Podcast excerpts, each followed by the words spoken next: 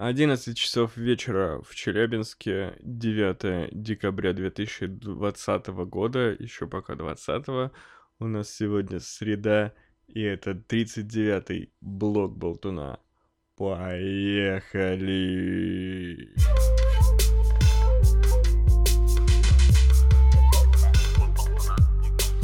Блок Болтуна на блоке. Поболтаем вместе. Блок болтуна на блоке. Обсудим все самое интересное. Блок болтуна. Блок болтуна. Б-б-б-блок болтуна. Подпишись на канал.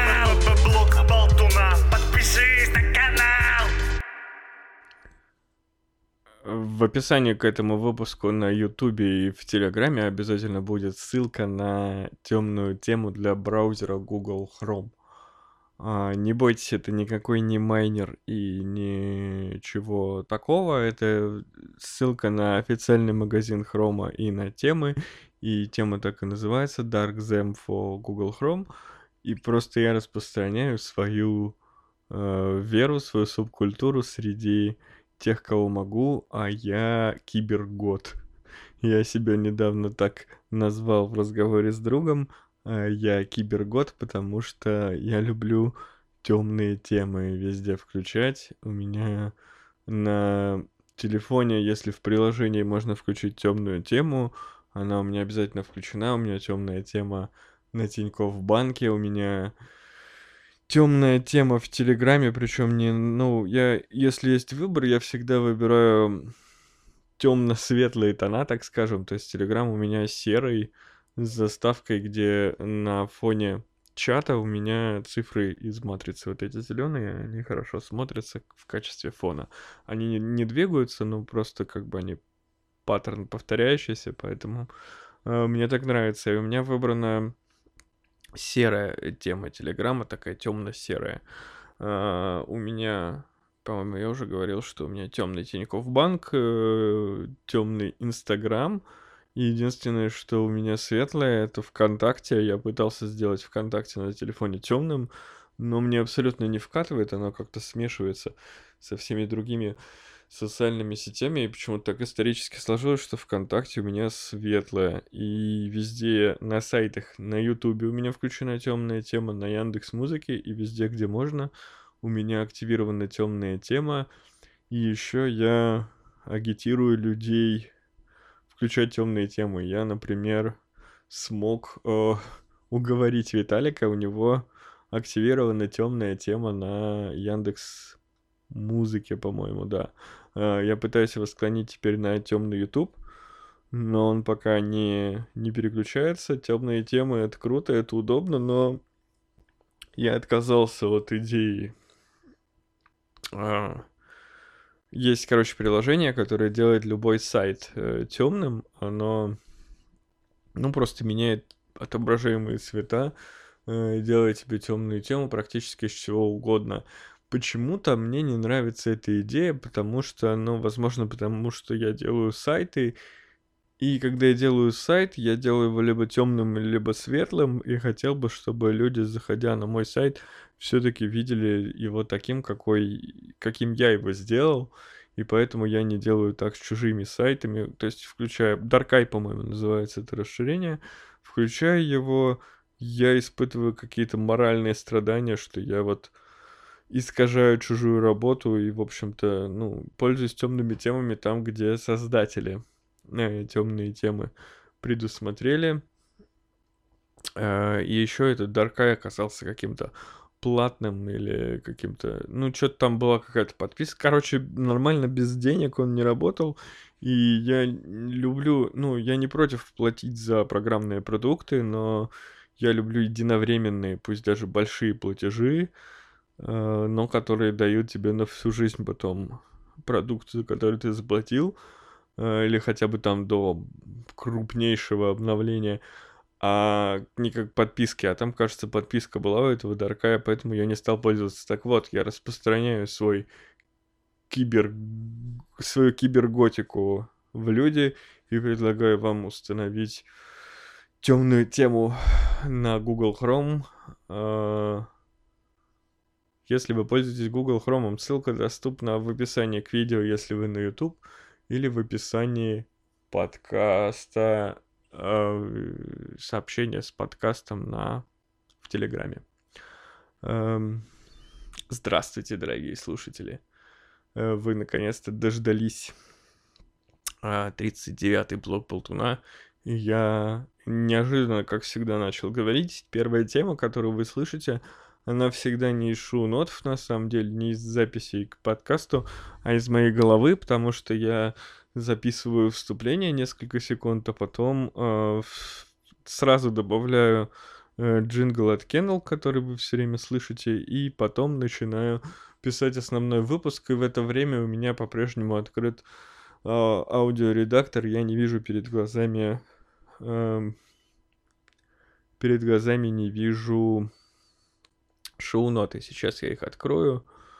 А, я их совсем закрыл. Давайте вот здесь а, нажмем откроем. Я допишу сейчас туда а, про то, что кибергод я, и про то, что я вам про это рассказал. Напомню, что мой друг Виталик настаивает на том, чтобы были хотя бы примерные темы выпуска, и я стараюсь ради него, я должен записать самые малейшие темы, которые с вами а, обсудил, чтобы потом а, накидать, объединить их в более крупные какие-то и э, написать это в колонке некоторые темы выпуска. Итак, э, начнем мы, наверное, с моих впечатлений о э, Як 2020 э, это видео на Ютубе на самом деле, но это замена конференции Яндекса. И у меня есть ощущение, что Яндекс проводит свою конференцию не первый год, но впервые я об этом узнал. Впервые это такой формат, который мне удобно воспринимать. И, по-моему, это правильный шаг. Я так понял, что они прорекламировались каким-то образом у нескольких блогеров, то есть какие-то более-менее популярные блогеры рекомендовали этот фильм к просмотру, и я его посмотрел, и мне очень понравилось то, что они там рассказывали, но не понравилась форма, в которой они это сделали, монтаж, видео, на мой взгляд, просто ужасный, как будто это конференция для детей какие-то вот эти вставочки мультяшные непонятные мне не понравилось. Мне э, ну вы можете это все вкусовщина как бы вы можете назвать меня консерватором и скучным чуваком но я считаю что э, видеоконференция серьезной компании а Яндекс это все-таки большая серьезная компания должна быть оформлена э, более строго. А, то, что они там показывали, ну, это практически все выше всяких похвал. Яндекс делает э, то будущее, в котором я хотел бы жить. И это у меня будет сегодня в комментариях вопрос про а, про иммиграцию, в том числе из города, где я живу. И вот то, что показывает Яндекс в этом видео, это то, что э, одна из немногих причин, почему бы мне, возможно, захотелось бы переехать в Питер или в Москву, потому что, ну, все-таки Питер и Москва это первые города, где вот такое будущее наступает. Э, напомню, что у нас в Челябинске все еще нет Яндекс Лавки и ничего об этом не слышно. А, в Москве вот Яндекс Лавка, оказывается, уже работает, и это очень круто. Из того, что мне понравилось прям что я жду? Ну, во-первых, нужно сказать, что я очень люблю Яндекс уже сейчас. Я пользуюсь активно сервисами Яндекса. Я... У меня Яндекс Почта, у меня есть собственный домен, и в нем подключена почта. И эта почта, ну, так настроена, короче, что почта с моим собственным адресом, а интерфейс Яндекс Почты, Яндекс Диск, э, самый используемый, самое используемое мной облако. Э, я недавно смотрел «Бестыжих», официально на Кинопоиск HD, потому что Яндекс дарит плюс постоянно, когда ты отказываешься от подписки. Потом, то есть, ну, опять мне вот Яндекс в очередной раз предложил подписку Яндекс Плюс на два месяца по рублю каждый месяц, по одному рублю, вот просто по рублику. Эм, собственно, деньги, которые отдают мне Артем, а мой коллега, как я рассказывал в прошлых выпусках, отдает мне рубль в месяц. Вот, хватит на два месяца подписки. Яндекс Музыки э, и, ну, Яндекс Плюс и, в общем, Кинопоиск HD. И, в общем, э, самое, что они рассказывали, самое крутое, что я бы хотел вот прямо сейчас, завтра, а еще бы вчера, хорошо бы это работало, это э, вот доставка по клику. Мне кажется, эта идея классная, что я могу оформить доставку в момент, когда мне это удобно. Напомню, или кто не хочет смотреть, перескажу. В общем, они у них есть Яндекс Лавка, где в Москве там что-то 10 минут доставка продуктов из Яндекс Лавки, просто потому что Яндекс Лавок э, там 300 точек, по-моему, в Москве. То есть откуда бы ты ни заказывал, где-то есть Яндекс Лавка, до которой идти там 10 минут. И, и они хотят сделать курьерскую службу на основе Яндекс Лавок. То есть ты, например, заказываешь в интернет-магазине, вводишь свой адрес в интернет-магазине, нормально все, как бы курьер принесет тебе домой, а доставка через Яндекс подразумевает, что товар придет тебе в ближайшую Яндекс лавку, и тебе придет уведомление, когда товар придет. Когда товар пришел в Яндекс лавку, тебе Яндекс написал, что вот вам пришла посылка. И с этого момента ты можешь нажать кнопку, и в течение 10 минут, как товар из Яндекс Лавки, тебе принесет э, курьер твою посылку.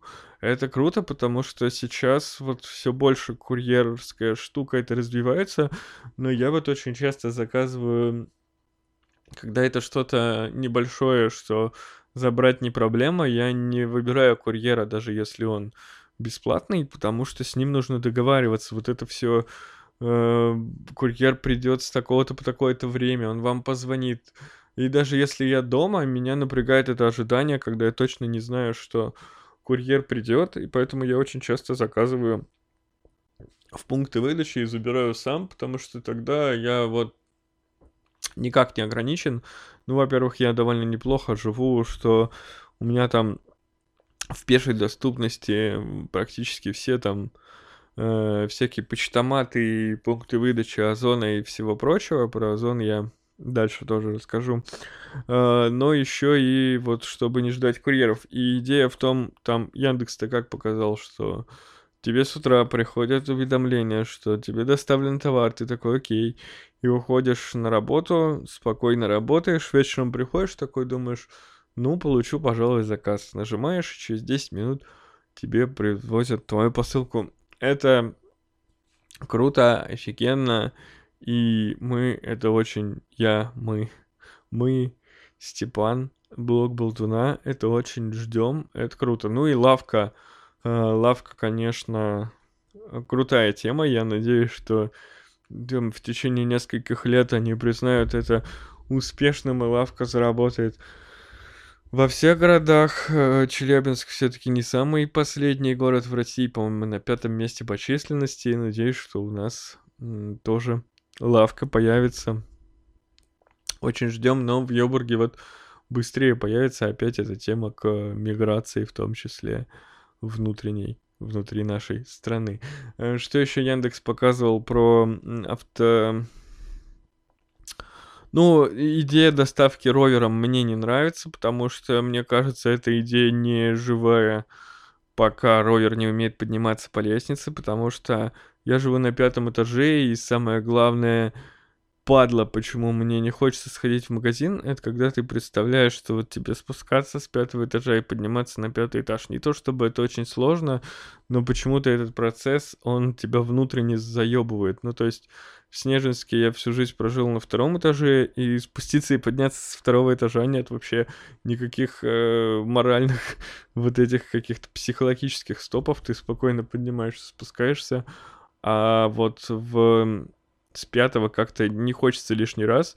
И вся прелесть доставки в том, что мне не нужно, типа, я в трусах э, лежу, э, залипаю, открываю Яндекс Еду, и мне приносят еду, курьер стучится мне в дверь, а я просто в халате ему открыл, и вот уже сижу в трусах, ем и радуюсь, толстею, не двигаюсь. Если нужно будет спускаться до этого ровера э, на первый этаж, и там зимой еще замерзший этот ровер открывать, э, но это будет не то, чем мне хотелось бы пользоваться. Беспроводные, ой, беспроводные, беспилотные автомобили.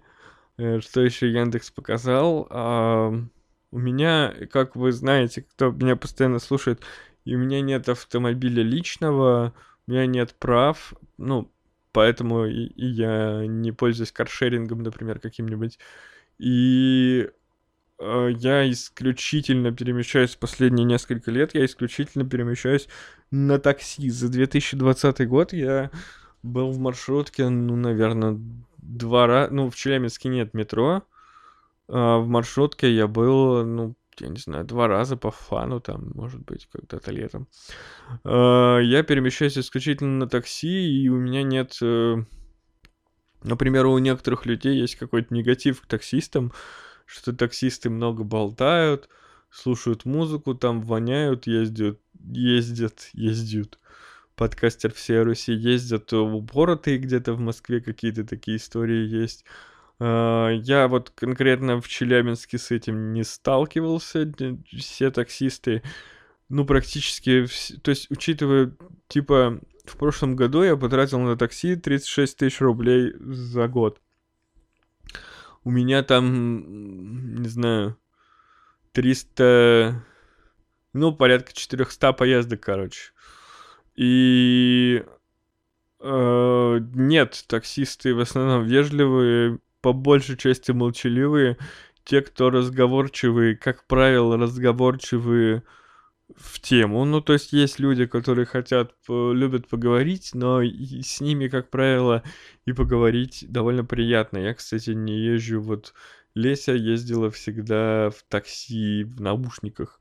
Я в наушниках в такси не езжу, я как бы либо слушаю радио, если таксист молчит, либо разговариваю с таксистом. Если таксист разговаривает, то разговаривать с ним довольно-таки, ну, нормально поговорил и поговорил. А, и я, в общем, не жду прям не то, что я желаю очень, чтобы исчезли водители. В общем, нормально все с водителями, но идея как бы беспилотных машин это классно. Я вот что подумал. Во-первых, эм, сложно вот тем, кто сейчас запускает беспилотные автомобили в условиях абсолютного, когда будет первый, когда будет там пять беспилотных автомобилей, и остальные все люди, которые ведут себя непредсказуемо, потому что, ну, они люди. Эм, но когда процент автомобилей будет больше э, беспилотных, то э, беспилотные автомобили будут предсказуемо себя вести. Ну, то есть беспилотный автомобиль может всегда знать, что сделает другой беспилотный автомобиль. И тогда будет гораздо проще вводить беспилотные автомобили, когда чем больше беспилотных автомобилей, тем проще их настраивать, потому что они будут в потоке с другими мобилями, и, короче, и вообще, если так подумать, из этого можно, ну, они, по-моему, Яндекс про это и говорил, что я, типа, это обучение всех, то есть машина, которая что-то поняла, как бы что-то проанализировала, э, грубо говоря, результаты этого анализа есть сразу у всех машин.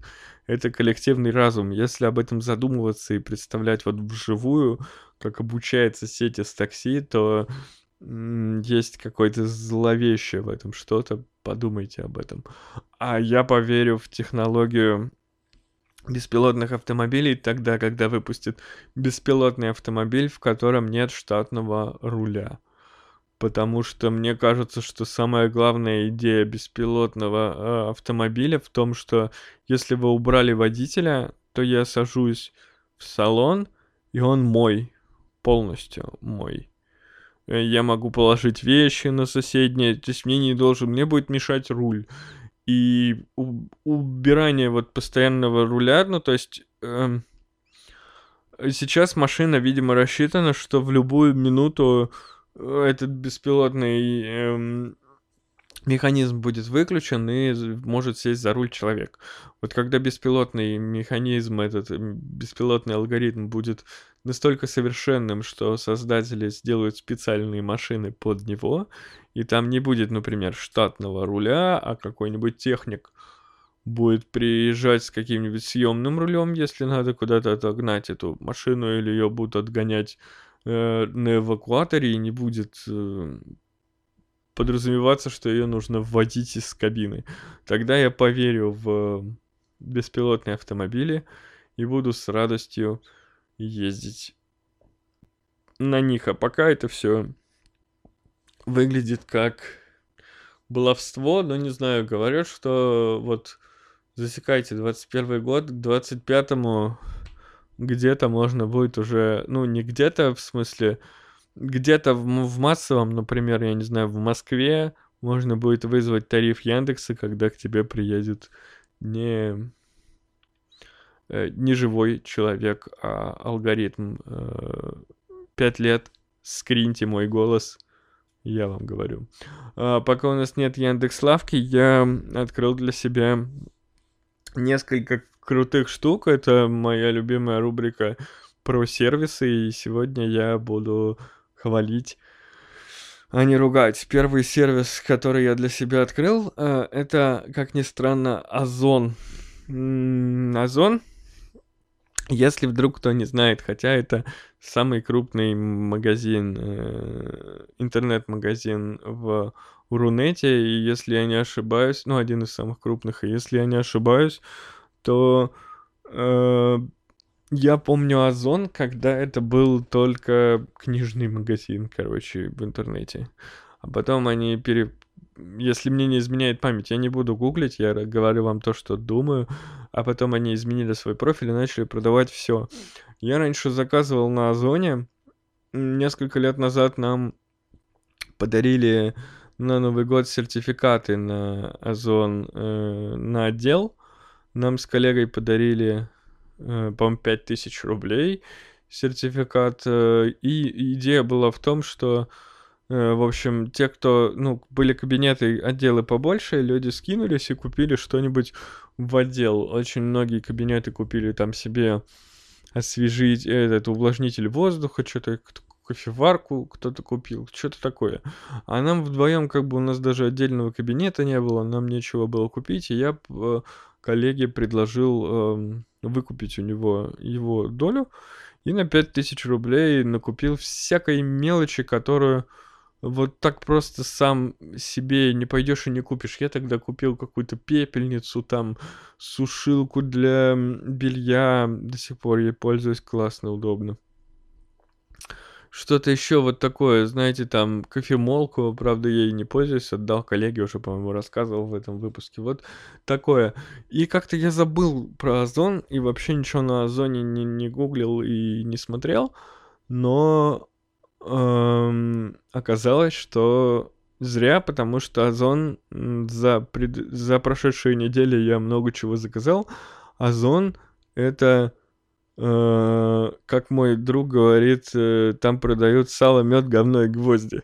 Ну, то есть все на свете. Вот, э, знаете, есть такая хрень, типа, есть определенные категории товаров, которые хрен, знает, где взять в интернете. Ну, во-первых, я довольно много покупаю в интернете, то есть помимо продуктов, хотя и про продукты немного далее расскажу, помимо продуктов, uh, я все покупаю в интернете. То есть, если мне нужно что-то купить в ДНС, я скорее просто зайду на сайт, выберу там, посмотрю какие-то, если мне нужно более подробно узнать про товар, я посмотрю какой-нибудь видеообзор, чтобы передо мной покрутили это дело но я в итоге закажу в интернете, закажу доставку из магазина, либо заберу сам, то есть мне нужен магазин просто, чтобы в него прийти и э, положить товар в свой рюкзак. Я ничего не смотрю, не выбираю на витрине, там, не, не, не разглядываю. Единственное, что я, наверное, буду разглядывать заранее, это телевизор. Я...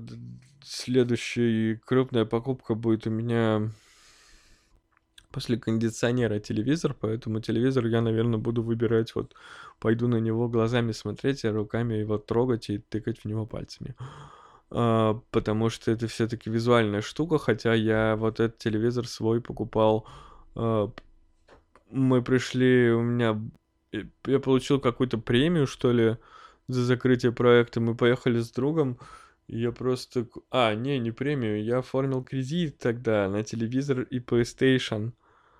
Просто так что-то вот просто хотелось себя порадовать. Я купил PlayStation 4 и телевизор, и я телевизор вообще не выбирал, мне дали какой-то, я согласился, э, но это было еще, по как раз до повышения курса, до Крыма всякого, и мне повезло, тогда я купил Sony э, телевизор, и он оказался классным, а все-таки некоторые телеки мне не очень нравятся, поэтому я пойду смотреть э, на него вживую, я растекаюсь мыслями по древу. Так вот, Озон — это такая штука, где можно найти все. Но, типа, у меня были такие моменты, типа, а где вот купить табуретку? Ну, вот где-то, типа, ты представляешь, что где-то, да, есть какие-то мебельные магазины, я их тоже знаю в Челябинске, но в них надо специально ехать, э, как-то мне нужны еще дешевые, мне нужны обычные, там, знаете, четырехногие таб- табуретки такие,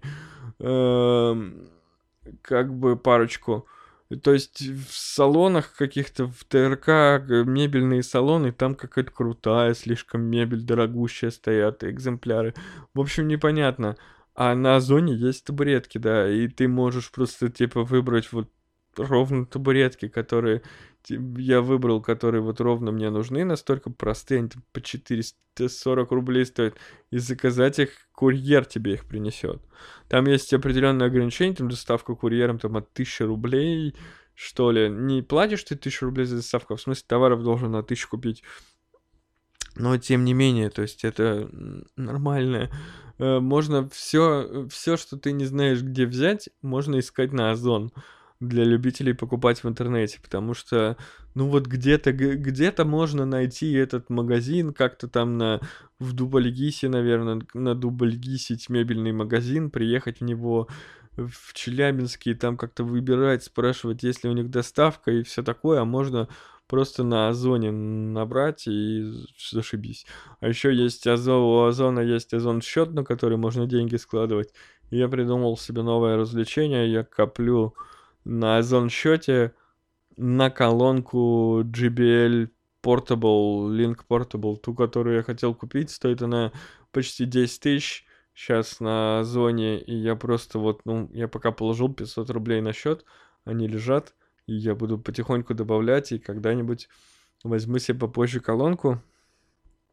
А зоном прямо вот я заинтересовался, и он для меня ожил новыми красками. В общем, круто. Еще я не знаю, почему у меня вроде нет никакой подписки, ничего, и или это новая политика, но у них бесплатная доставка. В пункты выдачи доставка бесплатная. Я буквально покупаю на 300 рублей какую-то хрень, и мне ее присылают. Присылают там... Ну, был момент, когда заказывала Леся лампу, э для фотографий, и ей долго там там вообще Озон как работает? Это marketplace, то есть если вы продавец, вы можете зарегистрироваться на Озоне и выкладывать туда свой товар. И там, в общем, может этот магазин довольно сильно проебаться, там не передать доставку Озон, переносили там три раза, когда третий раз перенесли ей доставку, мы отменили и точно такую же лампу просто купили в другом э, магазине, ну, на Озоне, но у другого продавца. Примерно как Алиэкспресс, только в России. Кстати, хорошая ассоциация с Алиэкспресс. Раньше для всякой мелочи у меня был Алиэкспресс, но ждать доставку с Алишки как-то все-таки дольше, чем с Озона, и как-то сложнее. Ну, в общем, проще на Озоне какие-то штуки купить, Плюс всегда ты знаешь, что от определенной суммы небольшой. Всегда есть доставка курьера. Это первое. Мое восхищение э, новым старым сервисом. Кстати, один из моих старых коллег, э, сейчас он уже с нами не работает, он даже еду какую-то на Озоне заказывал, типа, знаете, маринованные перцы там какие-то острые ему нравились. То есть и еду можно, наверное, на Озоне брать. Я не знаю. И... А второе, что меня поразило в сервисах и приятно удивило, это хоть у нас и нет Яндекс Лавки, но Delivery Club запустил э, доставку из Магнита и Дикси. Э, вот в моем районе можно заказать. Причем доставка из супермаркетов существует довольно давно. Ну, во-первых, она из некоторых только супермаркетов. Например, в Москве крутейшая доставка у супермаркета Перекресток, но у нас, опять же, в Челябинске есть Перекресток, но доставки у него нет. Перекресток клевый магазин, кстати, супермаркет очень здоровский. Э, и а, появилась доставка из Магнита и Дикси, и что прикольно, раньше доставки из супермаркетов были очень часто отложенными, ну типа закажи сегодня, получи завтра. Это было удобно, если ты заказывал много всего. А, но если у тебя ты не мог заказать типа вот хочу торт, принесите мне сейчас. А, принесут завтра. И, и обычно доставки какие-нибудь либо, ну, типа доставки очень платные, грубо говоря, довольно дорогие, типа там 200 рублей. А чтобы бесплатно, надо на 2000 заказать, что тоже, ну, возможно, если ты заказываешь много, ничего сложного нет, но, опять же, надо специально, надо специально много заказать, а не всегда много надо. Вот недавно я себе торт и молоко заказал, чтобы чай просто, ну, кофе с молоком попить и с тортом. Пока я думаю, что это изменится, но пока у Delivery Club доставка из этих магазинов что-то около 500 рублей уже бесплатная, а на 500 рублей в магазине, в обычном даже, ну, вы понимаете, что не особо-то и сложно. Колбаса, хлеб, э, молоко, и вот уже 500 рублей будет. Э, что мне приятно удивило, э, я однажды заказал себе клей, у меня отклеивается у стола, ну, то, чем он обклеен, вот DSP, немножко отслаивается – в одном месте. Я хотел там подклеить немножко и а, заказал вот с тортом я заказывал себе клей на 89 торты. Торты аэропорты. Мне моя коллега Настя, Настя, я знаю, что ты это слушаешь, привет, рассказала, что правильно проверочное слово торты аэропорты. Блок был туда э, познавательный.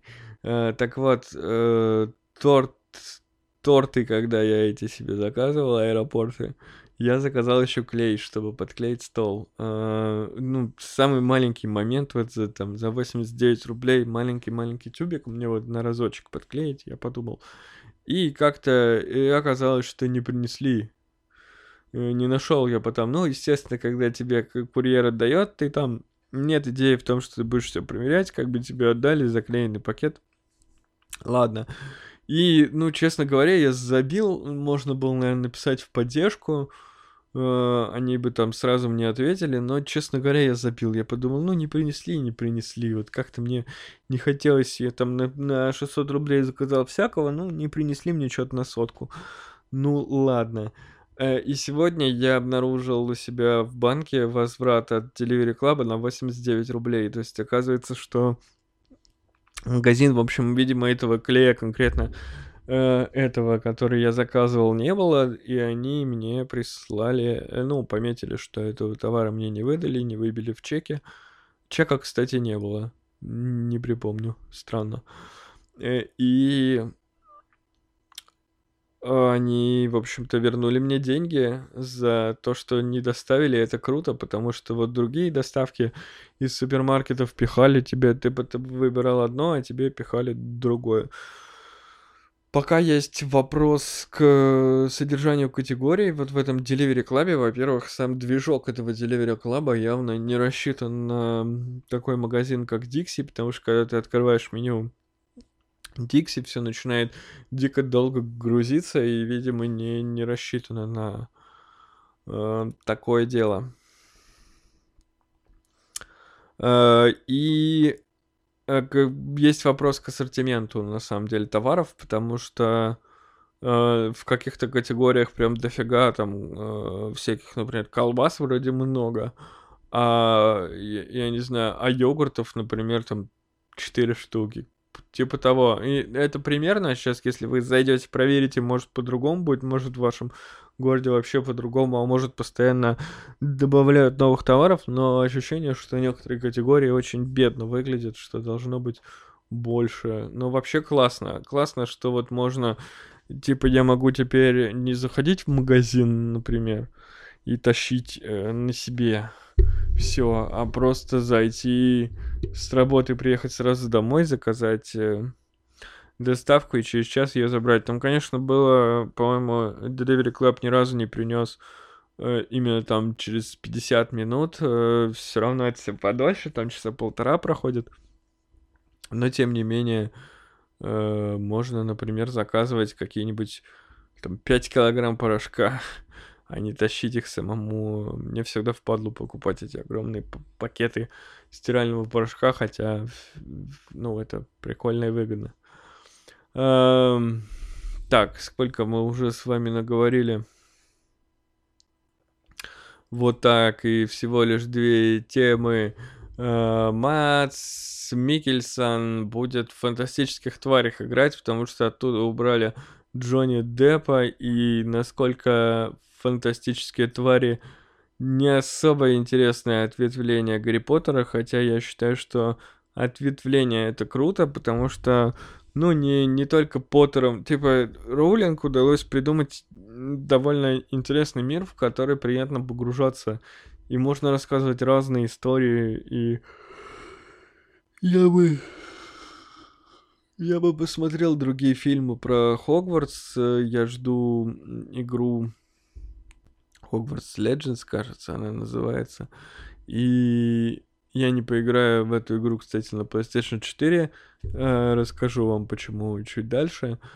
Э, но, тем не менее, фантастические твари, как это беззубая тварь. Ну, в смысле, это вообще как-то неинтересно. Э, то есть, интересно было смотреть первую часть, совершенно просто потому, что это что-то новое по Гарри Поттеру, были какие-то надежды совершенно не хочется пересмотреть ни одну часть фантастических тварей. А, я совершенно не помню, что было, ну, кроме каких-то сцен с Дамблдором. Я не помню, что было во вторых, эм, ну, не вспомню фильм «Вторые фантастические твари». И с трудом помню первые, кроме э, кроме главного героя, как он выглядит, я ничего практически э, не знаю. Но мне приятно, что Матс Микельсон будет э, играть в фантастических тварях, потому что, в отличие от фантастических тварей, мне нравится как раз Матс Микельсон. Я сходил вот недавно в кино, впервые после пандемии, было любопытно, потому что, ну, давно я не был в кино. Я небольшой любитель ходить в кино, у меня большой телевизор, и, в общем-то, в этом нет огромного смысла. Единственное, что Э, в кино можно сходить, ну, просто как ивент, вот иногда, знаете, с попкорном в зале посидеть, кресло довольно удобное. Я сходил на фильм с Матсом Микельсоном как раз еще по одной, называется фильм, и в оригинале, по-моему, Дранк, типа, ну, он про алкашку, сейчас я немного расскажу про этот фильм. И смотря рекламу в начале этого фильма, я увидел еще один фильм с Матсом Микельсоном, и потом узнал, что он э, будет играть в фантастических тварях. Короче, у мужика карьера на подъеме. Это круто, потому что он прикольный. Э, ну, он прикольно выглядит, мне нравится его образ. И Death Stranding, например, это то, во что я хочу сыграть именно из героя Матса Микельсона. Возможно, я когда-нибудь поиграю в Death Stranding. Э, об играх немного дальше. Так вот, Фильм еще по одной. Значит, э, фильм про то, что как взрослые люди, ну вот Мэтт Микельсон играет одну из главных ролей, и он мужчина зрелый довольно. Вот э, он играет преподавателя университета, и его друзья, другие преподаватели других предметов, другие работники этого учебного заведения решают провести эксперимент. Якобы какой-то э, какой-то чел написал, значит, работу о том, что э, если у тебя половина промили в крови, и ты поддерживаешь эту э, дозу, то у тебя, значит, все лучше, все лучше получается, ты более общительный, и они решают проверить эту идею. И вот на этом моменте, когда я смотрел, мне уже это показалось странным. То есть я намного моложе этих людей. Ну, лет на 15, наверное, на 20 моложе, чем персонажи этого фильма. Но я уже понимаю, что вот эта идея, э, она а попахивает алкоголизмом. Ну, то есть даже если я сейчас вам э, небольшую задумку этого фильма описал, и вы уже представляете, наверное, какие конфликты, э, на какой конфликтологии будет, на какое противостояние будет в фильме. Ну, то есть, что явно все закончится алкоголизмом, это понятно любому, кто алкоголь употреблял, что идея «давайте-ка я буду постоянно бухой», даже немного, она всегда попахивает каким-то пиздецом. Э, ну, так и вышло. То есть, собственно, там все. Сначала, ну там, я не знаю, мне, мне кажется, это не будет спойлером, потому что если у вас есть, если вы смотрели хотя бы два фильма, и вам не 10 лет, и у вас есть мозг, то вы поймете, вы можете представить, как будет развиваться событие такого фильма. Сначала все идет нормально, потом они в какой-то момент решают пить больше, и все начинает идти плохо. Единственное, что этот фильм стоит посмотреть, просто потому что люди...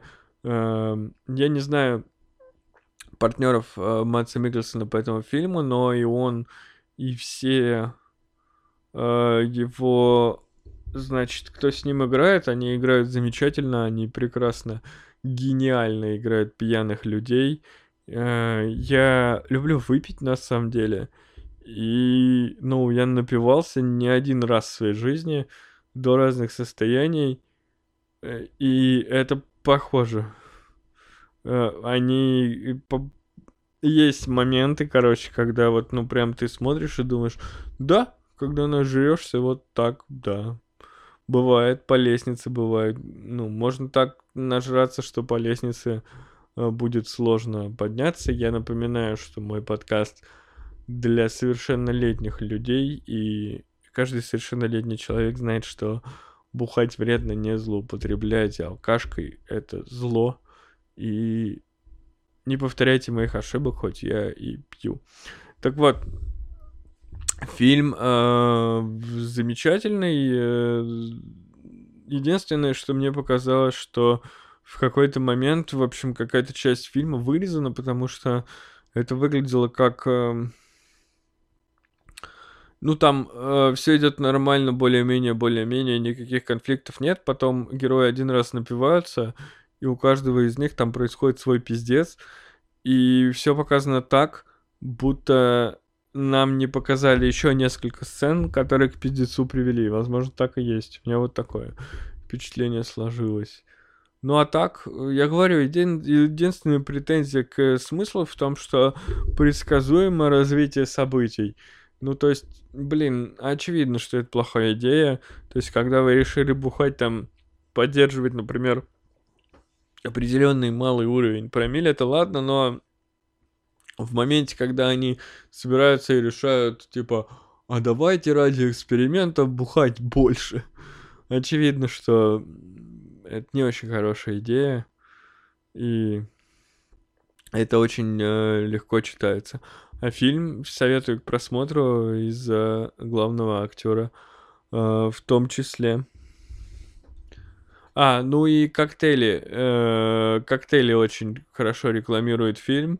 Э, поскольку в бары особо нельзя было ходить, я не ходил, собственно, в бары. И вот там есть момент, когда они мешают какие-то клевые коктейли с каким-то круглым льдом, и мне вот в этот э, момент очень захотелось э, поч э, попить коктейль тоже. Давайте сделаем небольшую паузу, и мне не придется придумывать переход в другую тему.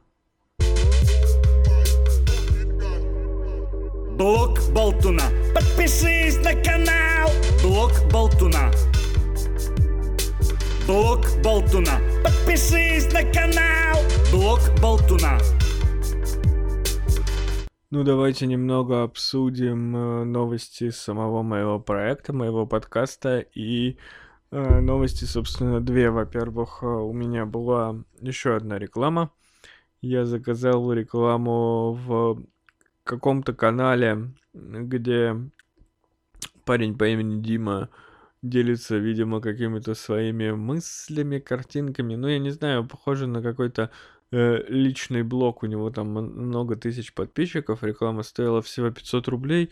Именно так я на бирже и выбрал этот канал просто по соотношению э, цены и количества подписчиков. Э, мне, благо, не налили ботов никаких в канал. Ко мне пришли реальные люди в количестве 9 человек. Это один из них сам создатель канала. Я не уверен, что он меня слышит, но если, Дима, ты это слышишь, привет. И 8 э, подписчиц. Видимо, аудитория Дмитрия в основном женщины. И на меня подписалось 8 подписчиц. При этом нигде уши не появились дополнительные никто не слушает. Если дослушали до сюда, нажмите ухо. Если слушаете в Телеграме, это поможет мне понять, что вы послушали и посчитать вас. А, никаких новых комментов не появилось, а когда я... А, ну, в общем, когда я вижу приток э, какой-то единовременной аудитории, пусть и небольшой, я жду хотя бы каких-то комментариев, и очень хотелось бы мне получить когда-нибудь комментарий из разряда, что здесь происходит, э, что это вообще за фигня. Ну, типа, если человек не поймет, что такое подкаст, э, но разберется, где написать комментарий, и не поймет, зачем я это все говорю, и что это, и вообще я сам начинал слушать Умпутуна, например, с 2010 года, когда у него был там, там 132 выпуск, грубо говоря, и ну или условно, может даже больше.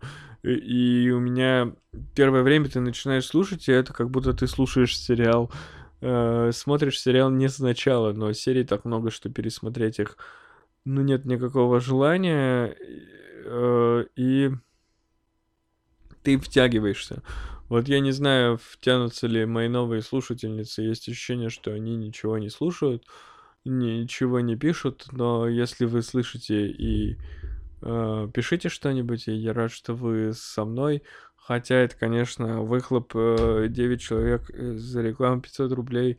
Это выхлоп такой не, не очень приятный, но я понимаю, что, ну, в смысле, не очень большой, э, приятный это в любом случае. В общем, чтобы раскрутить свой подкаст, мне нужно очень много денег, потому что очевидно, что у меня не ну, у меня очень сложный такой формат для понимания, не не в плане он какой-то интеллектуальный, в общем, не всем, наоборот, не всем интересно слушать э, какой-то просто разговор какого-то провинциала ни о чем. Мне интересно, поэтому я это делаю, такой контент. Э, и такой контент слушаю вам, кому-то из вас тоже интересно, и вы слушаете, надеюсь, среди вас есть новые лица. И вторая новость Ютубу. 12 ноября активной фазе моего канала на Ютубе э, исполнился год. Естественно, дата регистрации моего канала условно там какой-то 2011 или 2012 год. Как и все, я создал аккаунт на Гугле миллион лет назад. И когда-то он был основной почтой у меня и все такое. Э, и, но формально я начал выкладывать свой подкаст, свои видео на YouTube год назад. Это был 17-й, кажется, выпуск. Вышел на YouTube или 16 и у самого просматриваемого моего ролика, у трейлера канала, у видео, что здесь происходит, 124 просмотра, и у меня на канале 45 подписчиков. Это это фиаско, братаны. Больше мне нечего сказать. Ну, то есть я понимал, что у меня, конечно, не будет тысяч подписчиков, но э, когда-то Умпутун э, тот, которого я до сих пор слушаю, начал выкладывать э, свои подкасты на YouTube. На него подписалось там 200 или 400 или человек. И, ну, в его, видимо, цифрах он сказал, что это даже не стоит загрузки видео вот на этот сервис и ожидания, пока там видео сделается. В общем, хер бы с ним, грубо говоря. И я его на самом деле понимаю. Я, конечно, продолжу, потому что YouTube, у меня есть хоть какая-то надежда, что это хоть э, на 0, хрен десятых автоматическая раскрутка моего подкаста, потому что хоть где-то, хоть кому-то, хоть раз в год, но YouTube покажет мое видео, и может быть кто-то подписывается, кто-то же все-таки подписывается. Но относительно цифр на YouTube я уже э, говорил, по-моему, у меня, ну, не считая каналов моих друзей, которых, э, которые они не ведут, привет, Рома, привет, Виллич, эм, у меня нет каналов активных, у которых боль меньше 10 тысяч подписчиков. Uh, как я говорил, сам YouTube считает uh, тех, у кого меньше тысячи подписчиков, за недолюдей. Там даже не весь функционал канала доступен. В общем, 45 подписчиков. Я говорю, я, конечно, не думал, что uh, там сразу у меня будет тысячи подписчиков, но я думал, что хотя бы сотенку-то за год можно набрать. Нет, никому это на YouTube разговорные видео, видимо, не нужны, но я продолжу их выпускать, потому что я везде. Э, в твоем утюге, в твоем плеере, в твоем подкаст-приложении и в своих ушах в данный момент. Я везде сущ. А, ухо все, кто в Телеграме нажали. А мы едем дальше и обсудим немножечко э, Дудя нашего замечательного Юрия. Итак, за то время, когда мы не говорили о, с вами о Дуде, вышло аж уже три интервью, которые я успел посмотреть. Это интервью с Моргенштерном, с Марковым и с Долиным. И мы об этом всем поговорим. Значит, в экспресс, возможно, режиме. Итак, Моргенштерн. Моргенштерна я зауважал после видео, как, э, грубо говоря, как человека, но я попытался послушать еще раз его музыку. Два трека я добавил. Это Кадиллак и Ратата. Э, feat с э, АК-47. Но в целом мне не близка все-таки музыка. То есть я пытался, но по большей части то, что делает Моргенштерн в плане музыки, мне не интересно. А как человека я его зауважал, потому что но мне понравилось. Э, он, конечно, ведет себя с некоторыми понтами. Эта часть, я думаю, ну, во-первых, он действительно популярный. И чё не понтоваться, если ты, ну, а если ты серьезно богат и безумно популярен, то будет ли понтом говорить, э, что я богат и безумно популярен, если это так и есть? Э, но, тем не менее, он выглядит как человек, который знает, чего, что он делает. Он себе отдает отчет, э, какова цена его музыки. Ну, то есть, вот когда он говорит, что у него есть трек, который называется «Пососи», соответственно, и когда он говорит, когда они обсуждают там, что он поет там под фанеру, там под то, под все, я не совсем понял там разницу, плюсы, минусы и так далее. У меня есть ощущение, что Дудь ошибся в этой всплывающей подсказке, но мне лень уточнять. И, ну, в общем, когда его обсуж... Э, обвиняет Дудь, грубо говоря, в фонограмме, он говорит, ну неужели на мои концерты приходят, чтобы послушать песню «Пососи живьем»? И это правильный подход, но явно это не та музыка, где ты приходишь насладиться вокалом Моргенштерна, ты приходишь, я не знаю, можно ли на его концертах пить, эм, можно ли...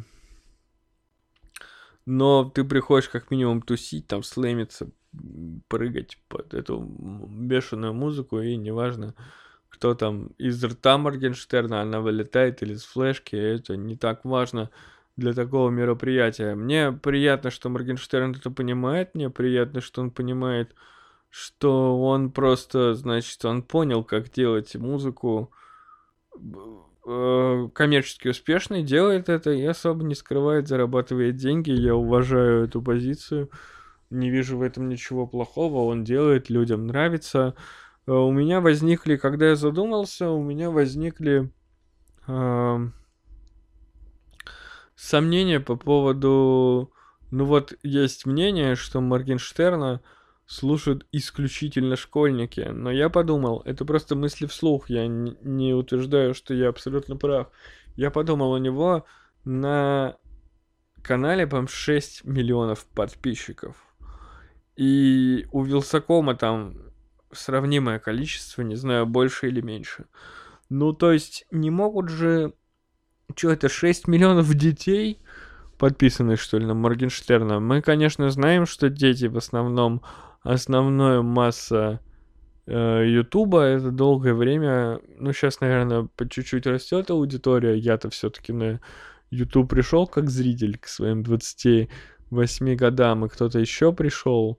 Э, люди по чуть-чуть YouTube-то посматривают э, вокруг меня и как-то втягиваются в эту культуру, но тем не менее 6 миллионов это детей 6 миллионов, что ли, на Моргенштерна подписаны или что?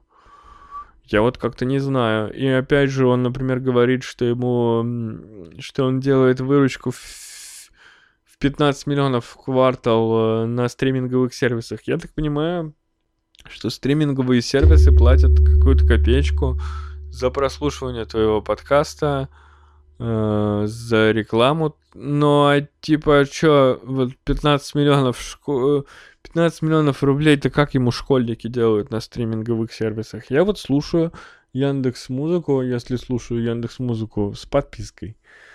И здесь понятно, откуда деньги берутся, а школьники, что эти все школьники слушают Моргенштерна с подпиской, что он столько денег зарабатывает на стриминговых сервисах, или, или как это работает? Но вот тут не совсем понятно. А, на самом деле здесь можно вставить небольшую ремарку про то, что мне перестает хватать моих записей, потому что опять я когда, например, писал про Моргенштерна, мне кажется, было больше мыслей в момент интервью, и сейчас я просто не помню, что я конкретно хотел сказать. То есть э, то, что я сказал, это то, что я хотел сказать, но кажется, что на момент, когда я вносил эту тему, у меня было больше мыслей. Я уже придумал, что с этим делать. У меня теперь двойной отсев тем на выпуск. У меня есть э, чат в Телеграме, где состою только я. Туда я записываю голосовухи, записываю какие-то текста, которые потом превращаются в темы непосредственно перед выпуском. Еще я так не сделал, это такая идея. Чат я уже завел, но туда я пока ничего не скидывал. Надеюсь, это поможет мне не терять многословность моих мыслей. Поверьте, на некоторые вещи я могу разгонять намного дольше, чем это у меня получается в подкасте. А мы переходим к второму видео Дудя, и оно про фотографа Маркова. И здесь мне почти нечего сказать в плане... Э, я хотел сказать вот что. Нечего мне сказать, потому что я не знаю, кто такой Марков, на самом деле, до интервью Дудя. И вот это как к вопросу. У меня часто такое бывает именно с Дудем.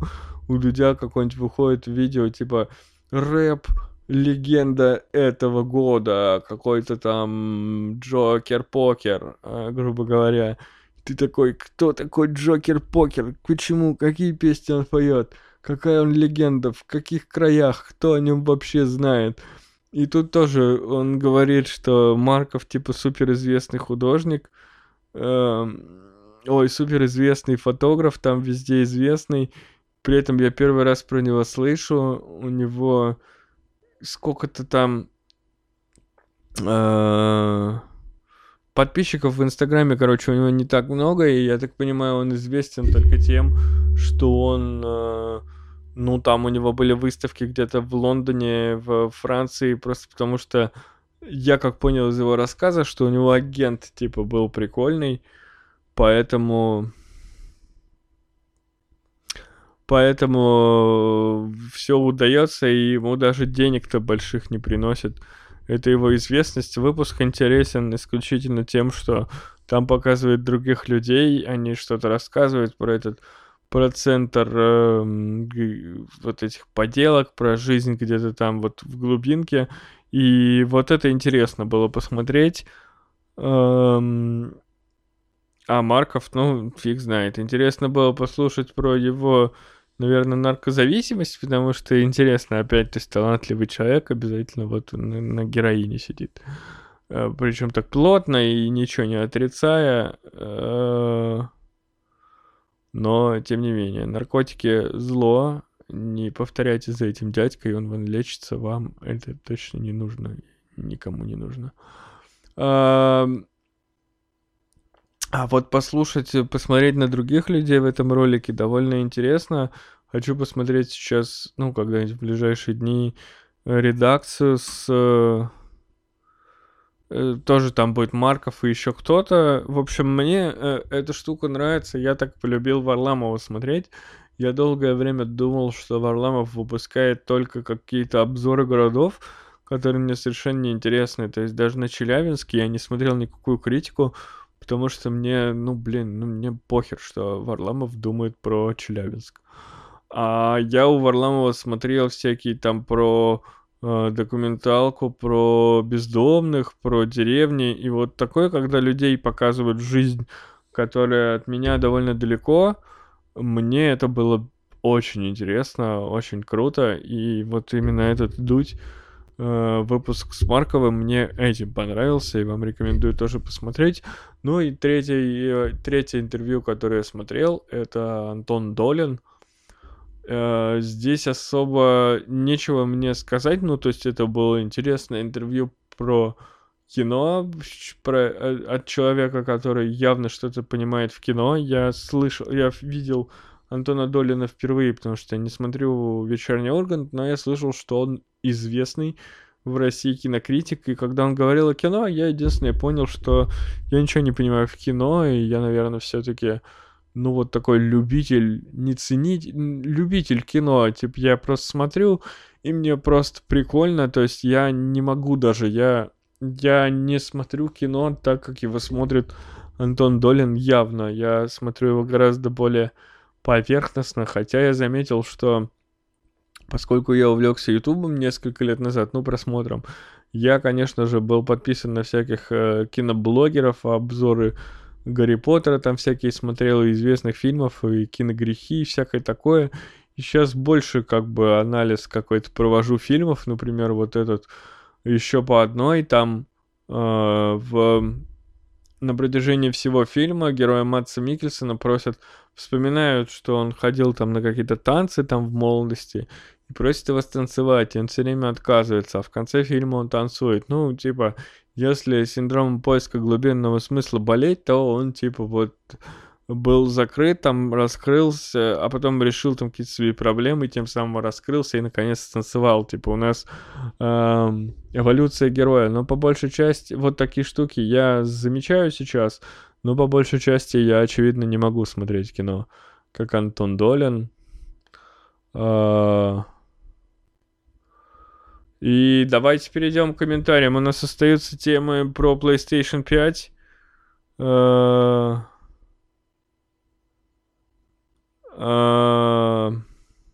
да. У нас остается несколько тем. И э, мы, возможно, обсудим их в следующем выпуске подкаста. И есть вероятность, что следующий выпуск подкаста будет уже только в следующем году. А, но зато 1 января будет запись. У нас с Виталиком есть такой проект. У нас будет небольшой алкокаст, где мы будем, э, я думаю, лайтовенько выпивать 1 января и что-то рассказывать. И там я, наверное, расскажу вам про Вальгалу. Извини, пожалуйста, Настя, ты, наверное, ждала в этом выпуске про Вальгалу. Мне есть что сказать, но не хочется выговаривать все, хочется ставить, ставить какие-то заготовленные темы на э, подкаст с Виталиком. Видимо, мы просто поговорим про э, Assassin's Creed. А в этом году выпуска не будет, потому что вы услышите его уже 10 -го. Я выпускаю подкаст где-то раз в 2-3 недели.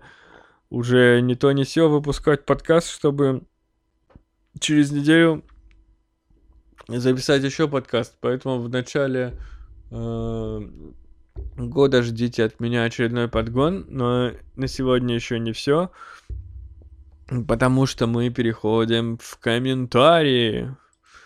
А, комментарии. Итак, в начале комментариев у нас тут Вилыч радуется, что я, э, значит, э, вовремя записал ему подкаст, как он просил. Этот подкаст он, кстати, не, не просил записывать в определенное время, поэтому записываю как могу. Э, дальше Вилыч пишет, что если я соберу банку, имея в виду комп, мы будем катать в дотку. Нет, в дотку мы катать не будем. У меня есть желание собрать комп, чтобы играть в стратегии и в некоторые MMORPG. Я, возможно, сделаю это после покупки там по PS5. Я буду постепенно собирать комп, покупая э, его по частям. Ну, то есть купил в этом месяце, грубо говоря, купил системник с блоком питания, в следующем материнку там, ну и самое дорогое, конечно, будет там проц и видеокарта, но я, может быть, за какое-то время справлюсь. Что за бульканье на заднем плане? Слушай, я не знаю, возможно, ты слышал кулер, возможно, это звук... Если вы про вот этот звук, то это происходит сейчас, я специально задел э, пантограф микрофонный, но иногда я задеваю не специально, и вот сейчас еще кулер работает, иногда он громко булькает. Я не знаю, про какое конкретно ты бульканье. Может быть, это я уже задыхаюсь. Черт его знает. Так. Э... По вкладам Village пишет. Заяв... Заявленная инфляция 5-6% в год даже с этим учетом или с этим учетом ничего ты не получишь, а выйдешь в ноль. А если на самом деле, то истинная инфляция примерно 11-12%, поэтому оставляя деньги в банке, ты по факту в минус уходишь. Да, я понимаю, мы просто говорили, что если ты не можешь, ну, гипотетическая ситуация, что тебе нужно потерять как можно меньше денег, тогда ты их кладешь на вклад и теряешь меньше, чем ты потерял бы, если они просто у тебя под матрасом лежат, и ты не знаешь, куда их вложить. Мы, конечно, не говорим про тех, кто знает, куда их вложить, там, в доллары, какие-то в евро. Они так и делают. Я сейчас не об этом разговариваю. Дальше Вилыч говорит, что стримить можно через Discord. Здесь, видимо, я, может, не так выразился. Я имел в виду что чтобы стримить, стримить я могу через OBS. Прям сейчас ее включить и, по идее, стримить вам голос свой на YouTube и то, что я на экране вижу.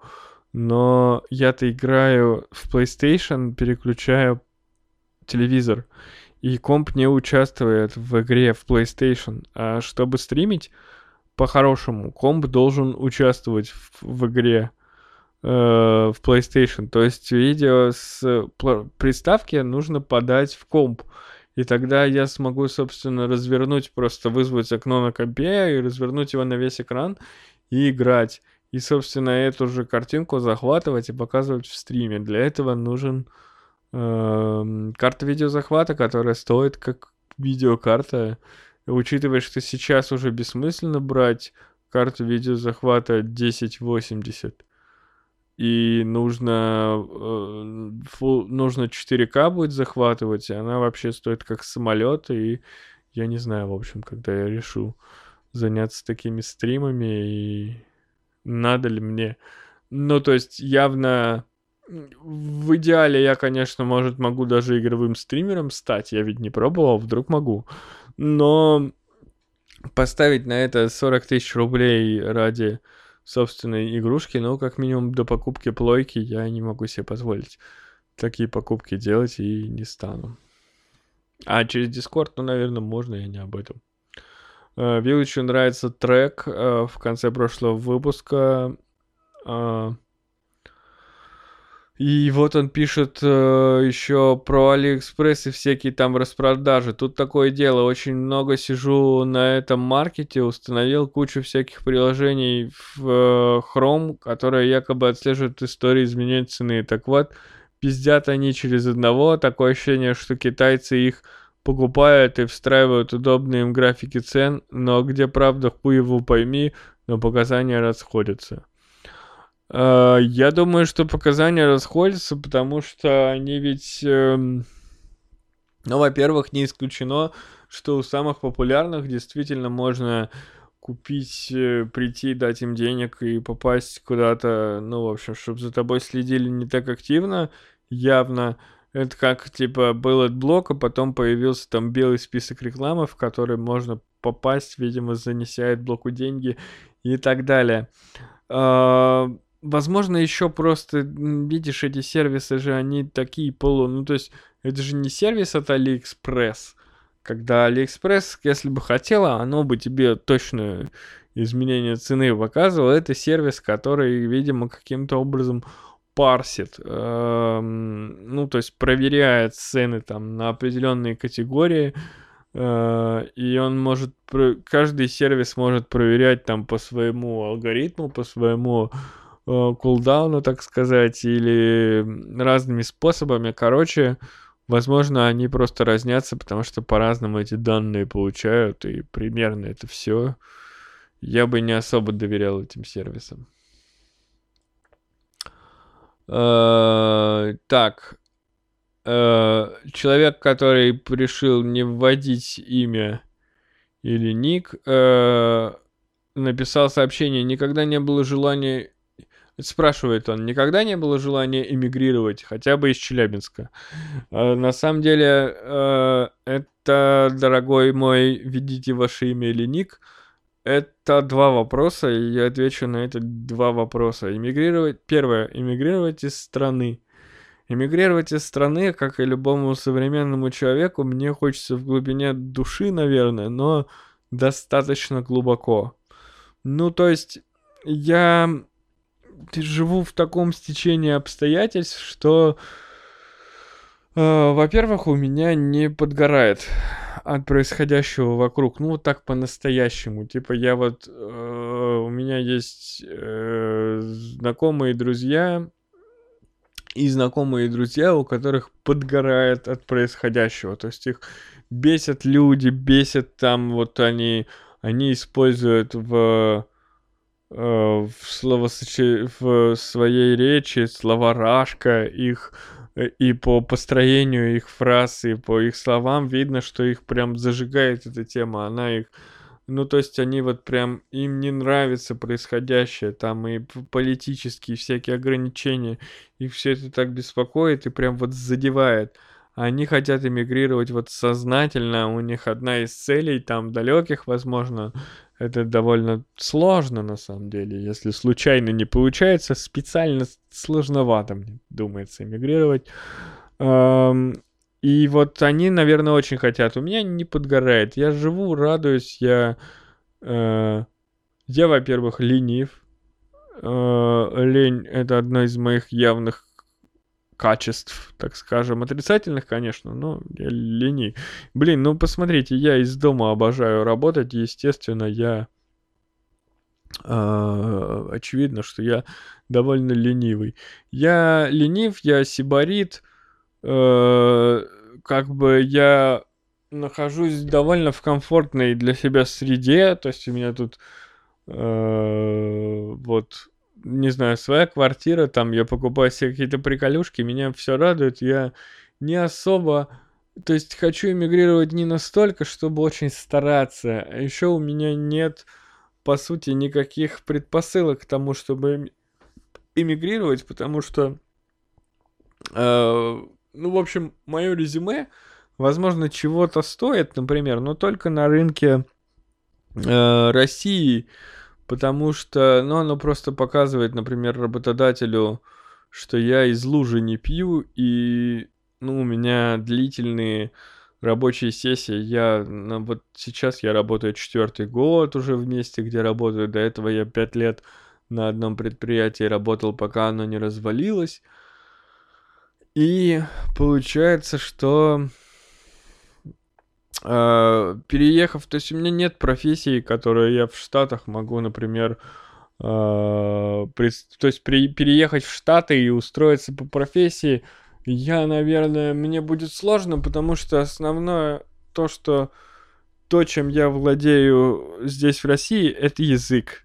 Ну, то есть умение говорить, это основной мой скилл. Он мне помогает и на собеседованиях, когда, ну, мне неоднократно говорили, например, мои будущие коллеги, которые привели меня на работу, что там директор был ну, под впечатлением, приятно, в общем, ему было со мной пообщаться. Большинство успешных собеседований у нас уходили в какие-то пространные разговоры про что угодно. Ну, то есть на последнем месте работы меня там спросили 10 минут про конкретный опыт работы, чем я занимался, а потом минут еще 40 мы просто беседовали.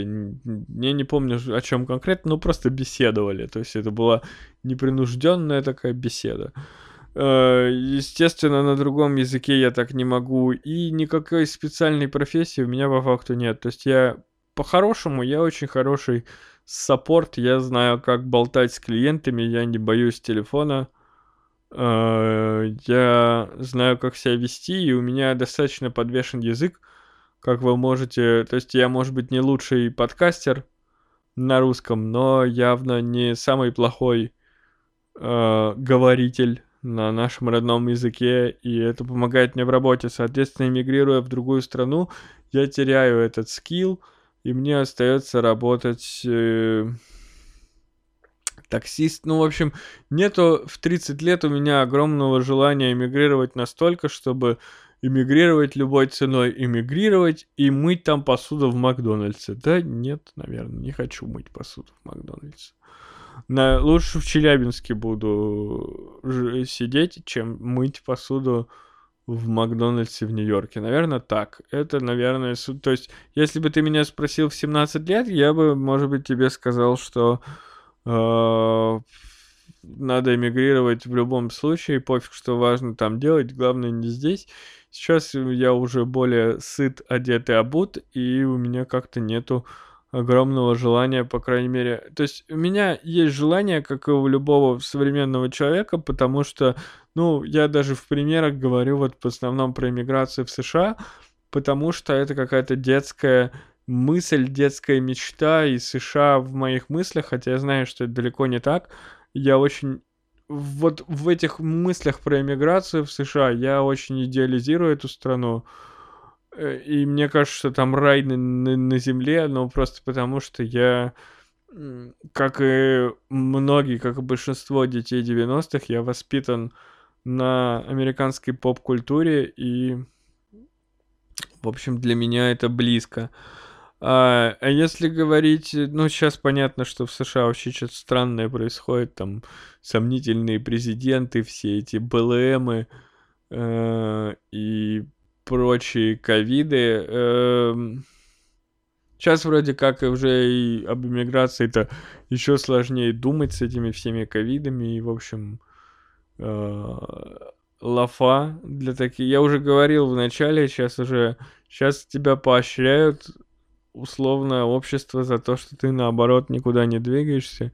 Я не стремлюсь особо куда-то двигаться, а иммиграция, ну, я не знаю, у меня нет, нет ничего, у меня нет ни, ни идеального знания языка, ни даже на хорошем, ну, то есть я, наверное, как и, ну, не сказать большинство, меньшинство, я, конечно, знаю людей, кто очень плохо знает английский, но почему-то у меня есть ощущение, что я вот, ну, не умру с голоду, короче, попадя, например, в англоязычную страну, то есть, например, где-нибудь в Китае, я вот смотрю там пару каналов про Китай, я, наверное, есть вероятность больше умереть с голода, потому что есть, э, ты попадешь туда, где никто не знает английский, китайский вообще ничего не понятно.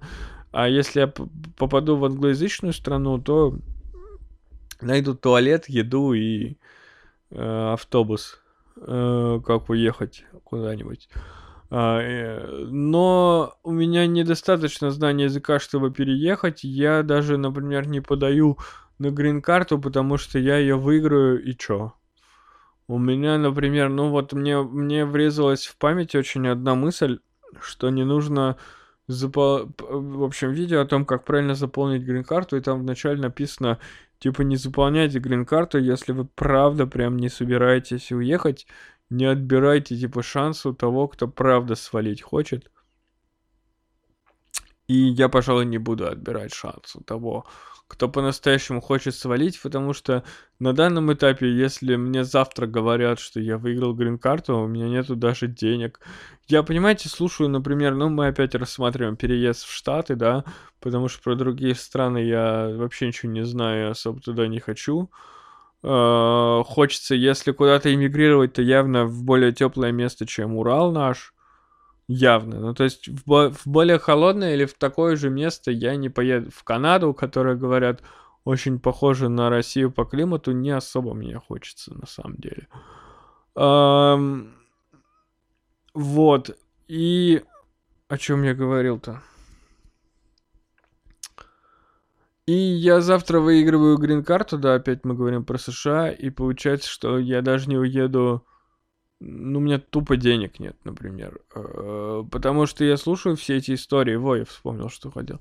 Я слушаю эти истории, какой-нибудь Таир э, рассказывает, что у него на два года было там 200 тысяч долларов с собой, да, там на жизнь, на первое время в США. И вообще он получил творческую визу, как там выдающийся деятель культуры.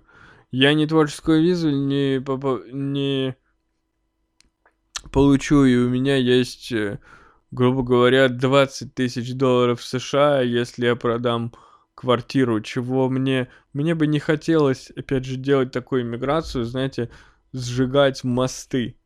В плане, что, типа, я выиграл грин-карту, сейчас я продам квартиру, и на эти 20 тысяч долларов попытаюсь в США обосноваться. Да нет.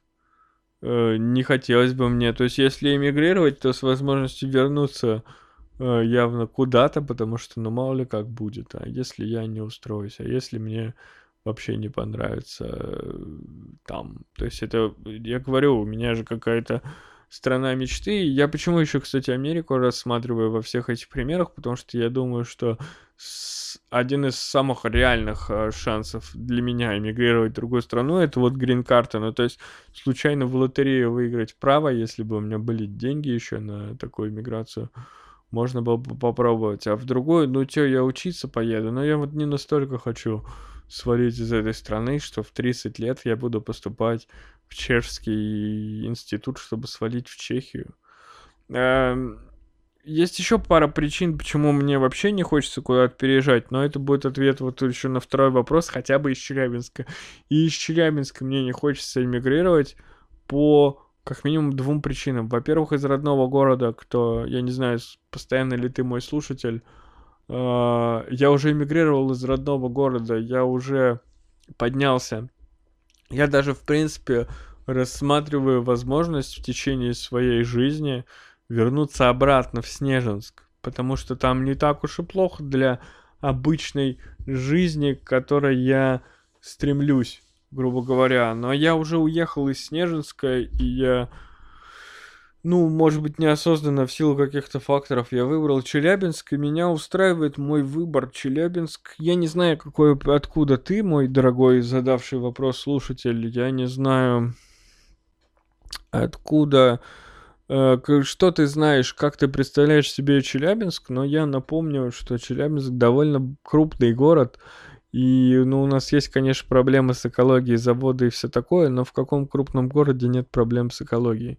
А в остальном в Челябинске все есть. Есть рестораны, есть бары, есть магазины, все доставки, любые товары я могу достать там, ну, например, подождав несколько дней всего лишь.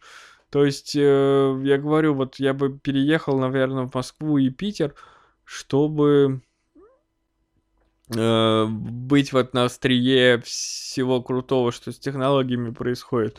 Но опять же, возможно, это не стоит того, потому что, например, Москва, но меня пугает Москва своими размерами. Я не понимаю, как жить в Москве.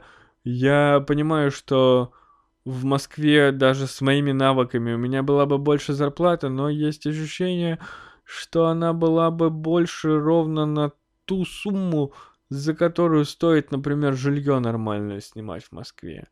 И стоит ли, типа, я буду получать вот с этими же деньгами жить в Москве, как сейчас живу, в Челябинске, но в Москве. То есть я буду платить... Э, разница... Моя большая зарплата будет уходить просто на тот факт, что я живу в Москве. Ну, я не, не готов. Не вижу, зачем мне это. То есть я бы переехал, например, в другой город при каких-то идеальных условиях, если завтра мой друг Петя, э, который работает программистом в Яндексе, говорит, а приезжай к нам в Яндекс работать в саппорте, вот мы тебя вот уже устроим, будешь со мной в хате жить вдвоем, будем снимать. Ну, то есть я так на самом деле и в Челябинск я переехал на самом деле на все готовое. В каком плане? То есть там уехал мой друг Дмитрий, э, очень близкий, учиться в мединституте, и у него была снята квартира, и была изначальная договоренность, что чуть позже я приеду и поселюсь с ним в этой квартире. Я просто принял решение раньше это сделать на 4 месяца, чем планировал. И, э, возможно, ну, очень большая вероятность, что если бы Дмитрия не было, не было бы этой квартиры уже готовой к переезду. Сейчас-то понятно, сейчас я уже и один снимал квартиры, и мне принадлежит квартира, в которой я сейчас живу, и я без проблем представляю, как снять другую квартиру, но если бы не Дмитрий, я бы не переехал в Челябинск. И точно так же я не переезжаю в Питер и, или куда-то еще, потому что ну, меня там никто не ждет, а цели уехать... Меня не раздражает Челябинск. Мне нравится, мне комфортно, мне, мне здесь хорошо. Я потихоньку пускаю корни и э, не вижу смысла переезжать, если у вас нет решенного вопроса с жильем в другом городе. Нет смысла переезжать из своего жилья, чтобы в другом городе его снимать. Не настолько этот город будет пизже, чем тот город, где вы находитесь. Если вы, конечно, не, ну если вы совсем живете в деревне и там ничего нет, и вам грустно и скучно, то переехать в ближайший большой город стоит. Но вот я, например, не хотел бы далеко от Снежинска уезжать, поэтому рассмотрел бы переезд из Челябинска, наверное, только в Ёборг, потому что там как раз зарплата побольше и все такое. Но опять же, это стоит рассматривать только если у меня будут деньги на покупку квартиры в Ёборге. Но опять же, если у меня будут деньги на покупку квартиры в Ёборге, зачем мне покупать квартиру в Ёборге, если я могу купить квартиру в Челябинске по лучше, наверное, дешевле, наверное, квартиры немного в Челябинске, чем в ЕКБ. И, в общем, вот, не вижу смысла эмигрировать. Такой длинный ответ как-то у меня было лаконичней в голове, но я надеюсь, тебе понравилось. Э, далее, мой... Моя бывшая коллега Анастасия, и теперь мы с ней делаем сайт, и оказывается, меня тоже слушает. Настя, еще раз привет. И пишет, что ждет подкаста с впечатлением от Валигалы, только без спойлеров. Без спойлеров, э, Настя, ну, вкратце, мне есть... Я расскажу про Вальгалу чуть позже, в следующий раз, чуть подробнее, но если совсем вкратце, Вальгала мне очень понравилась. очень вкратце. Это, ну, если Настя, мы с ней часто обсуждали игры, и она примерно представляет мой уровень вовлеченности в игры. Я очень часто покупаю игры и очень быстро перестаю в них играть. Так вот, в Альгалу я наиграл уже 36 часов и еще не бросил, и желания забить на игру пока нет. Хотя я продаю свою консоль, но Настя об этом знает. Это вам затравка на следующий выпуск, наброс на следующую тему. Я в ближайшее время буду совсем без игровой консоли до покупки PS5 несколько месяцев, может полгода максимум. Ну, через год уже точно все зарешаю, но какое-то время буду без, без консоли. И Вальгала этому тоже была причиной. Я расскажу в следующем э, выпуске обязательно. Прям обещаю. А мы идем дальше. Анкл Соки. Э, я помню тебя, Анкл Соки. Я недавно вспоминал, почему ты не пишешь, потому что ты писал длинные такие осмысленные комментарии, а потом пропал, как и многие. У меня была еще девушка какая-то, которая писала мне комментарии из Севастополя, что ли, она была, или что. Николай, какой-то Николай с придуманной фамилией. Первый, один из первых моих комментаторов, Ричард Фигура Супрематизма в Телеграме. Куда они все подевались? Где вы, ребята? Слышите ли вы меня сейчас? Напишите в комментариях. Анкл Соки, тебя вот я тоже терял. А оказалось, что ты никуда не делся. Анкл Соки пишет, привет, дружище. Очень приятно слушать твой подкаст. Я подписан через Apple подкаст, поэтому не нажимаю ухо. Твое право. Ты можешь еще комментировать с сайта bbcast.ru. Uh, слушаю я твой подкаст 3-4 эпизода за раз. Когда выходит новый эпизод, у меня обычно есть чем заняться в свободное время книги, сериалы другие подкасты. А как появляется настроение послушать тебя, то у меня еще несколько твоевых... твоевых... Все, я заговариваюсь. Несколько твоих выпусков, и я слушаю их один за одним. А, буду отвечать постепенно, как я обычно делаю. Но смотри, когда ты слушаешь... Мне одновременно очень приятно, а, потому что, ну, значит, тебе нравится, раз ты можешь послушать несколько моих выпусков подряд но я бы не рекомендовал слушать много выпусков, потому что мне кажется, что можно от меня устать. Мои подкасты выходят не часто, как раз для того, чтобы вы раз в несколько недель, раз в месяц, там плюс-минус, запустили меня на вот на пару часов на час и послушали. Если вы там послушаете меня 8 часов подряд, но мне кажется, я еще не настолько хорошо говорю, чтобы очень долго меня слушать. Мне кажется, это заебывает плюс какие-то элементы самого вот э, моего шоу, когда я говорю нажмите ухо, там пишите комменты, они, как показала практика, надоедают людям, если слушать много подряд, поэтому аккуратней с этим. А, дальше Анкалсоки пишет, Росновский завязал с подкастами на своем сайте, продает старые выпуски, будем переключаться на YouTube. Умпутун очень редко пишет. Из э, жизненных русских подкастеров остался Янки после пьянки да ты, кто меня радует своими новыми эпизодами. Э, не продавай свой подкаст никому, ты мне нужен.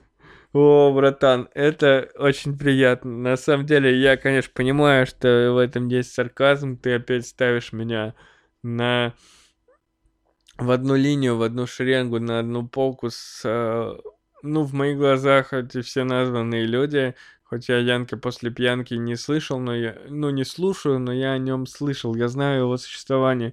Умпутун и Росновский — это в определенных кругах легенды просто русского подкастинга, и мне приятно, что я упоминаюсь в одно предложение с ними. Я не продам подкаст, потому что нет предложений, я рад, что тебе нравится. Такие комменты греют мне душу, как и донаты еще греют мне душу, ребята. Вы можете поддержать меня рублем, если у вас есть такое желание. s как доллар .bbcast.ru или ссылки поддержать в описании к видео или на ютубе, где угодно. Или s как доллар .bbcast.ru, там банковские карты, donation alerts, платные сообщения, все дела. Эм, любой рубль это приятно, как и теплые слова. Я не могу даже сказать, что приятней. Одинаково, наверное, приятно. Деньги чуть-чуть полезнее, чем теплые слова.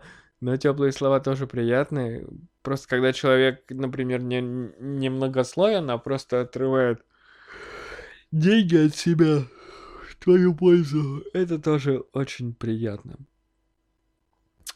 Так, э Анкл Соки продолжает. Недавно получил письмо из Мосгаза, аналогично тому, что твоя бабушка получила. Пришлось срочно вы выбирать плиту и заказывать доставку из Эльдорадо. Сегодня должна приехать. Потом надо будет договориться о подключении с Мосгазом. Интересно было послушать, как ты разрулил эту проблему. Слушай, а как тебе письмо-то пришло? В смысле, как они к тебе не пришли, они как-то автоматически удаленно зашли на твою плиту и узнали, что ее надо менять, и прислали тебе письмо, потому что бабушки-то акт составили при ней.